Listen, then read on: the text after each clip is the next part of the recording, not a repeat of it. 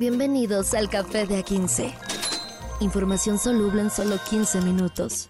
Con Carlos H. Mendoza y Julio César Lanzagorta. Date un sorbo y disfruta. El Café de A15. Viernes 10 de noviembre del año 2023. ¿Cómo están, señoras y señores? Esto es Café de A15. Información soluble. Ah, ya tenía rato que no decíamos el eslogan, ¿verdad, señor Carlos Mendoza? ¿Cómo está? Es correcto. El branding ante todo, señores, un gusto. Estamos en viernes. La semana no nos mató aún. Aún. Es viernes y. Pero como es viernes. con permisito. Aquí está. No, quien va a pensar que me estoy abriendo como una tecate, me estoy abriendo una orangina. Una orangina. un juguito de naranja mañanero. Míralo nada más, hombre, qué bonito. Orangina. No le va no le echar champán Una para, acá, para, orangina, dirían para- los franceses. para la mimosa, no le va a echar champaña. No, vodquita, güey. La orangina con, con vodquita es el desayuno de Elton John. El desayuno del Elton, fíjate nada más qué cosas. Si, sacáramos el desayuno de los famosos, válgame el señor. Pero bueno, vamos a comenzar Bueno, ahorita. bueno, bueno, eh, así el desayuno de Churchill, que era un Johnny Walker Black con un puro, Ajá. es también. Sí lo he probado y lo avalo. ¿Sí? El- el- como sí, desayuno. sí, avaladísimo. O como Sí, Humphrey Bogart. que- como Humphrey Bogart que no, no se eh, contagió de disentería que había en un río cuando grabaron África Mía. ¿Cómo se llamaba esa película? No me acuerdo. Una película que filmaron. No, eh, eh, sí, la reina del Nilo. La reina del Nilo. Tienes toda la razón. Pero fue en África, grabaron y el señor, pues, más puro whisky tomaba y fue el único que no se enfermó. Fíjate cómo el destino Bien, es, bien. es este cruel y la ciudad es Las propiedades milagrosas de la bebida. Vayamos de una vez a ¿por hablar de famosos. hoy?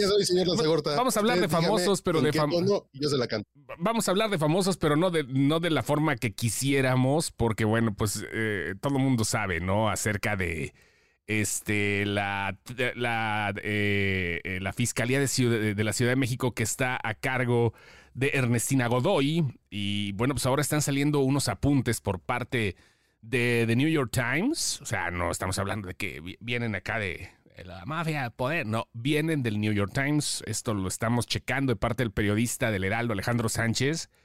Y dice que la, eh, pues la señora obligó a Telcel a entregar datos privados de opositores y de miembros de Morena. Primero que nada, ¿se puede? Pues técnicamente sí se puede porque si hay carpetas de investigación armadas, estamos buscando que, que Juan Pérez vio feo a un policía y eso tipifica un delito, nos tienen que dar la información. Y Telcel no se puso muy complicado y, y se aflojó la información de estos datos privados de opositores y miembros de Morena. A todo mundo por parejo querían tener información, entonces a quién le marcaron, que básicamente es, es a quién marcaron y quién les marcó. ¿Sabes qué me llama la atención? Que estamos leyéndolo en un tuit y aquí sí, a pesar de que lo etiquetaron, Telcel no empezó a decir, eh, mándame un mensaje privado para checarlo de tu línea, ¿no? Porque siempre que etiquetan a Telcel, en algún tuit sale esa mamada, ¿no? De que, ay, sí, disculpa las molestias, ¿no? Aquí no, aquí fue una noticia fuerte y no, no, no se pusieron al tiro.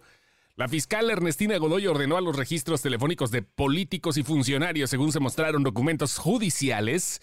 Muchos de los afectados afirman haber sido seleccionados por motivos políticos, metiendo la política en la Fiscalía General de Justicia de la Ciudad de México. El último tuit fue este, pues Ernestina Godoy hablando del ejercicio de la función pública, es para servir al interés general. Fue hace seis horas eso, y pues eh, no habló acerca de este tema que ya se había tocado, a fin de cuentas. Sí, es un tema que ya se ha, ca- ya se ha caracterizado la Fiscalía de la Ciudad de México en pedir información, pero lo que sucede aquí, cuando el presunto investigado pide información de su carpeta, porque es derecho, cuando te están investigando, tú puedes ir a decir, oigan, ¿qué me están investigando y de qué me están buscando? Lo que hace la fiscalía es no dar la información. Entonces aquí armaron unas carpetas y un juez dice, sí, es una investigación judicial. Telcel tiene que dar la información, dénsela porque es una orden judicial, pero el fundamento es bien, bien dudoso. Bueno, obviamente si lo pide la fiscalía, de cierta forma así como que pesa el nombre, ¿no? Este, fueron al menos 14 órdenes escritas revisadas por The New York Times, o sea, ya el periodismo de acá de ese lado del, del mundo, bueno, de aquel lado más bien, y dijeron que la fiscalía ordenó eh, justamente los registros telefónicos y de mensajes, así como datos de ubicación de más de una docena de destacados funcionarios y políticos mexicanos. El espionaje político es así como que. ¿Por qué pensé que no era el tema de, No, no, no. Es decir, que Telcel sabe dónde andas. Sí, pues sí, la fiscalía les puede decir, y Ajá, sí, sí, sí. No, Telcel se la sabe completa, por lo mismo, ¿no? Los servicios así están. Y sabes si te metes acá alguna página, bueno, al menos dependiendo, ¿no? Del internet, del servicio que tengas, saben las páginas que te metes, ¿no? Y todo el asunto, pero vaya. Este, los registros abarcaron desde 2021 hasta principios de este año y la vigilancia, pues vigilancia, fíjate, ya lo, notan, lo nombran así en la nota, como tú dices, partido gobernante y sus aliados, pero este, fueron más de una docena de destacados políticos mexicanos y funcionarios. Decía yo que el espionaje en México ya lleva una larga trayectoria. La, desde, la, desde antes de, bueno, obviamente hablamos de cuestiones arcaicas, ¿no? Al momento del movimiento independentista, cuando pues, por eso se hicieron las cosas en secreto ahí en la casa de Josefa Ortiz de Domínguez, ¿no? De cierta manera ya había espionaje criollo.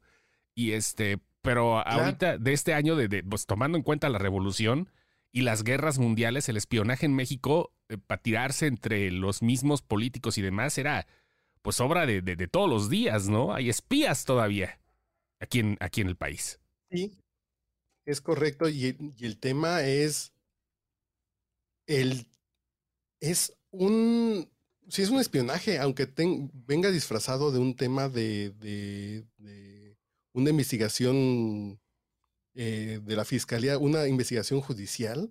A final de cuentas, está muy mañosa y es rascarle a ver qué, a ver dónde, de qué hotel de paso saliste, de qué cantina saliste, de qué casa saliste. Y algo de usar esa información nos va a dar algún chisme que después te podremos platicar. Oiga, que usted salió de la casa de, de Juan Pérez, de la casa de Juanita Pérez, ¿usted qué andaba haciendo ahí? Y pueden entrar un tema de, vil asqueroso chantaje. Es muy raro y sí es bien peligroso. Sí, como no, pues dice Telcel que acató las órdenes porque supuestamente buscaban información relacionada con secuestros y desapariciones. Y la fiscalía dice que pues sí, que no tiene tales investigaciones criminales y que no, estos registros telefónicos nosotros no los exigimos.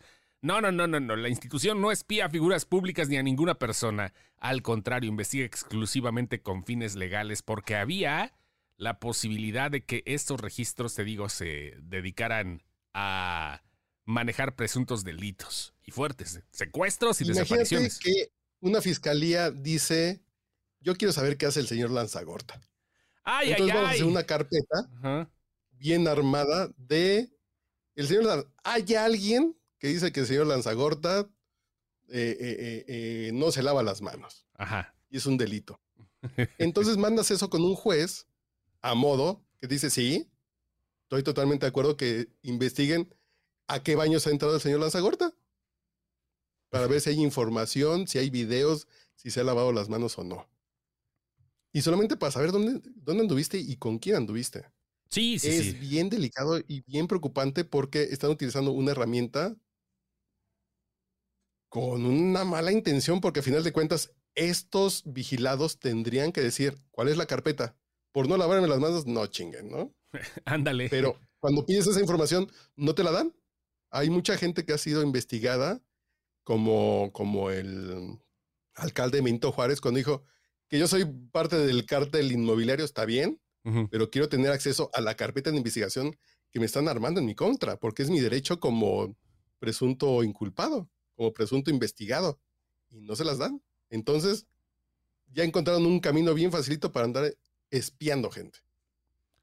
Vamos a cambiar tantito de tema porque seguramente van a salir los nombres de los políticos y alguno va a soltar la sopa y se va a quejar. Alguno de oposición, estoy casi seguro que así lo hará. Porque pues sí, de eso se trata también. Ahorita es guerra política igualmente y bueno, va a estar bueno este asunto, va a estar circense. Pero ahora nos vamos con las cosas que sucedían en la UNAM. Hace unos días estábamos hablando acerca de los prospectos a rectores de la UNAM Y ahora, bueno, pues ya está Leonardo Lomelí Vargas, que está designado como nuevo rector para el periodo 2023-2027. Y lo primero que pidió es que, pues más bien lo primero que dijo fue que tiene disposición al diálogo con el gobierno del presidente por el bien de México. Vámonos. Y creo que esto es, de manera implícita, están diciendo, se están metiendo a la elección. Ajá el rector de la universidad. Entonces hay que platicar para sentarnos y tener este canal directo de qué se traen, básicamente. Porque normalmente esta información no tendría que ser relevante, ¿no?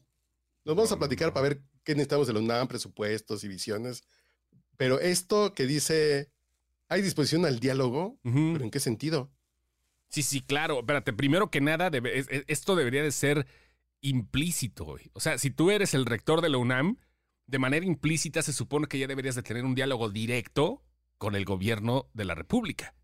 ¿No? O sea, al menos Secretaría, al menos, de Secretaría de Educación. Al menos. A lo mejor sí con, con, vertientes, ¿no? O sea, a lo mejor sí con ciertos requisitos burocráticos, pero no se tendría que decir. O sea, estamos abiertos al diálogo. Es automático. Pues sí, es automático. Esa madre es, es, es aquí casi, casi que de a huevo, ¿no? Dijo, toda administración en una institución académica tiene que saber conservar aquello que forma parte sustancial de la institución, pero también debe tener la sensibilidad de identificar los cambios y la forma de procesarlos sin estridencias, de procesarlos de manera prudente, pero sí con la firmeza que la universidad esté al día, esté al día ante los retos que vemos en el país y el mundo por el bien de la universidad. Y estamos hablando del nuevo rector de la UNAM. Ajá. Que acaba de ser designado. Dice, estamos abiertos al diálogo. ¿Significa que está roto el diálogo? ¿Que el rector anterior no tenía diálogo? ¿Significa que le quisieron meter el pie a este rector y a este nuevo rector? Es muy rara la... Si la declaración habla de que hay algo roto, que lo quieren curar, entonces está bien peligroso en, en el punto de la UNAM se siente al menos sin un número telefónico al cual marcar directamente cuando tengan algún tema con el gobierno. Estamos abiertos al diálogo. Es, es preocupante que la universidad, la mejor universidad que hay en México, una de las 100 mejores universidades del planeta, tenga este rompimiento con el gobierno y ahora quieran restablecer ese diálogo con el gobierno. También anunció el rector que no habría carpetazo en el caso de plagio de la tesis de la ministra Yasmín Esquivel. Va a ser incómodo este güey. y dijo que se cuida muy bien de no hacer referencia directa dado que el proceso judicial así lo ordena. Tenemos un economista como rector. No pueden hablar de, no, no, no. de doña Yasmín porque hay todavía una orden judicial de la UNAM no puede hablar del tema, pero hay un tema de una gente que tiene una tesis rara que no podemos hablar, pero usted sabe quién es. Empieza con, con Y y termina con Asmin Esquivel. Ándale, pues, Yasmín Esquivel. Eh, rápido, antes de pasar a lo frívolo, eh, estaba viendo a Loret Mola hace rato, dice que ya el gobierno federal dio oficialmente por terminada la emergencia para Acapulco y Coyuca de Benítez. No mames. Ya no pasó nada, ya, ya les ayudamos. ¿Cuál emergencia? Ya no necesitan ayuda. Ya se acabó la emergencia. Ya, se acabó la emergencia. Eso es lo que platicábamos. Sí, sí, sí. Era demasiado bueno. esto de, de darlo de. No, porque además nada más fue Coyuca y fue Acapulco. Ajá. Los demás municipios, el apoyo que habíamos platicado aquí, que no pagar la luz, que los refrigeradores y las despensas, si no están en la lista, no van a recibir eso. Y como ya se acabó la emergencia, pues ya no vamos a dar eso. Ya dimos refris los que dimos, ya dimos despensas las que dimos y se acabó la emergencia por vientos fuertes y lluvias. Nunca hay una aclaración de un huracán categoría 5. Es lo que decía, en el papel estaba bien bonito el plan del gobierno, pero va a salir la maña. Sí, chinga. Y la maña ya, ya está saliendo en chinga de ya se acabó la emergencia, ya. La luz, dijimos que no se paga tres meses, pero ya se acabó la emergencia, entonces hasta aquí. Ya pasó, vamos a ayudar y se acabó el show. Cuando, te madreabas algo de chiquito y dices, ya pasó, ya pasó. Así. ¿No? Algo, algo por el estilo. Pero bueno. Y como ya pasó, no tengo obligación legal de hacer nada y fueron lluvias fuertes y vientos fuertes. No habla esta declaratoria de un huracán. No, no hay. No hay, no hay. Hay una maña bien preocupante que tiene que ver hasta con, con seguros. Vamos a ver a quién protegen y a quién no protegen los seguros, porque esas fueron lluvias fuertes y vientos fuertes. Entonces, si alguien tenía un seguro contra huracanes, ¿qué creen? No lo cubre, porque el gobierno dice que no fue huracán. ah, bueno, menos mal. hasta, mi gato, hasta mi gato se sacó de pedo. Bueno, ya más para terminar, este, ya pues, terminó una etapa de Marvel ahorita y empieza otra. Y digo terminó porque pues ya acabó el año. Y además viene la serie animada de What If, para la gente que le guste Marvel, ya sabes, ¿no? En multiverso y todo el rollo. Cerró con Capitana, bueno, más bien con las Marvel, la película, que está entretenida, o sea, no es una belleza de película, pero está cagadona, eso vale la pena. Porque no ha habido películas así ahorita en los últimos meses y dices, ah, vaya, por lo menos para eh, andar perdiendo el tiempo. Y terminó con Loki, ya la segunda temporada, que está pasadísima de lanza. Parece una película de A24, está demasiado loca la, la, la de Loki. Está loca la de Loki. Y este ¿Qué es A24, perdón? A24 es un estudio que ha traído varias películas así como de arte, ¿no? Así como que se ha convertido en la distribuidora, estudio y distribuidora de películas y de series que son consideradas no comerciales, pero que se han vuelto comerciales porque está de moda ser cinéfilo mamador. ¿Te das cuenta, no? A lo que me refiero. nicho oculto. Sí, sí, sí, sí, sí. Ser Midsommar hasta X, este, eh, Lady Bird. está Loki ¿Mandé? Sí, así está Loki 2. ¿Está Loki 2? Ah, sí, claro, claro que está así. Los directores de Loki 2 están. Pues siempre tienen películas así mafufas de viajes en el tiempo y todo el rollo. Y les fue tan bien que les dieron Daredevil, la nueva serie. Y Marvel llega con una nueva etapa. El año que viene solamente va a haber una directamente de Marvel, que es Deadpool 3 en mayo. Ya se confirmó. Las otras se van hasta el 2025. Las otras películas, o sea, el 2025 se va a tener saturado superhéroes tanto de Marvel como de DC. Pero eh, aquí llega Deadpool 3, en el 2025 llega Capitán América 4, Los Cuatro Fantásticos, eh, los nuevos, en el 2025 también, Thunderbolts y Blade. Y ya iremos viendo cómo se va desarrollando lo demás. Y para ¿Están grabadas o están pensando en que se acabe la huelga? no, ya acabó la huelga, ya acabó la huelga. La huelga acabó ayer, antier. Antier acabó la huelga y ahora sí, pónganse a trabajar, pinches huevones. De hecho, ya fueron Brie Larson y, este Tom Hiddleston eh, ayer en la noche a, de Jimmy Fallon eh, Tonight Show, ya, ya fueron a chambear. Ya ahora sí, a partir de esta semana, la próxima semana empiezan los trabajos, ahora sí con todas las series, videojuegos y todo lo demás, porque ya los artistas están, pues ahora sí chambeando, un acuerdo de tres años. Y pues a ver qué pasa, pero vamos a tener un desierto. Vienen los de Marvel, viene Venom, viene Madame Web y viene la de Craven, todo del universo de Spider-Man, pero vaya, es otra cosa diferente. Va a haber pocas películas de superhéroes.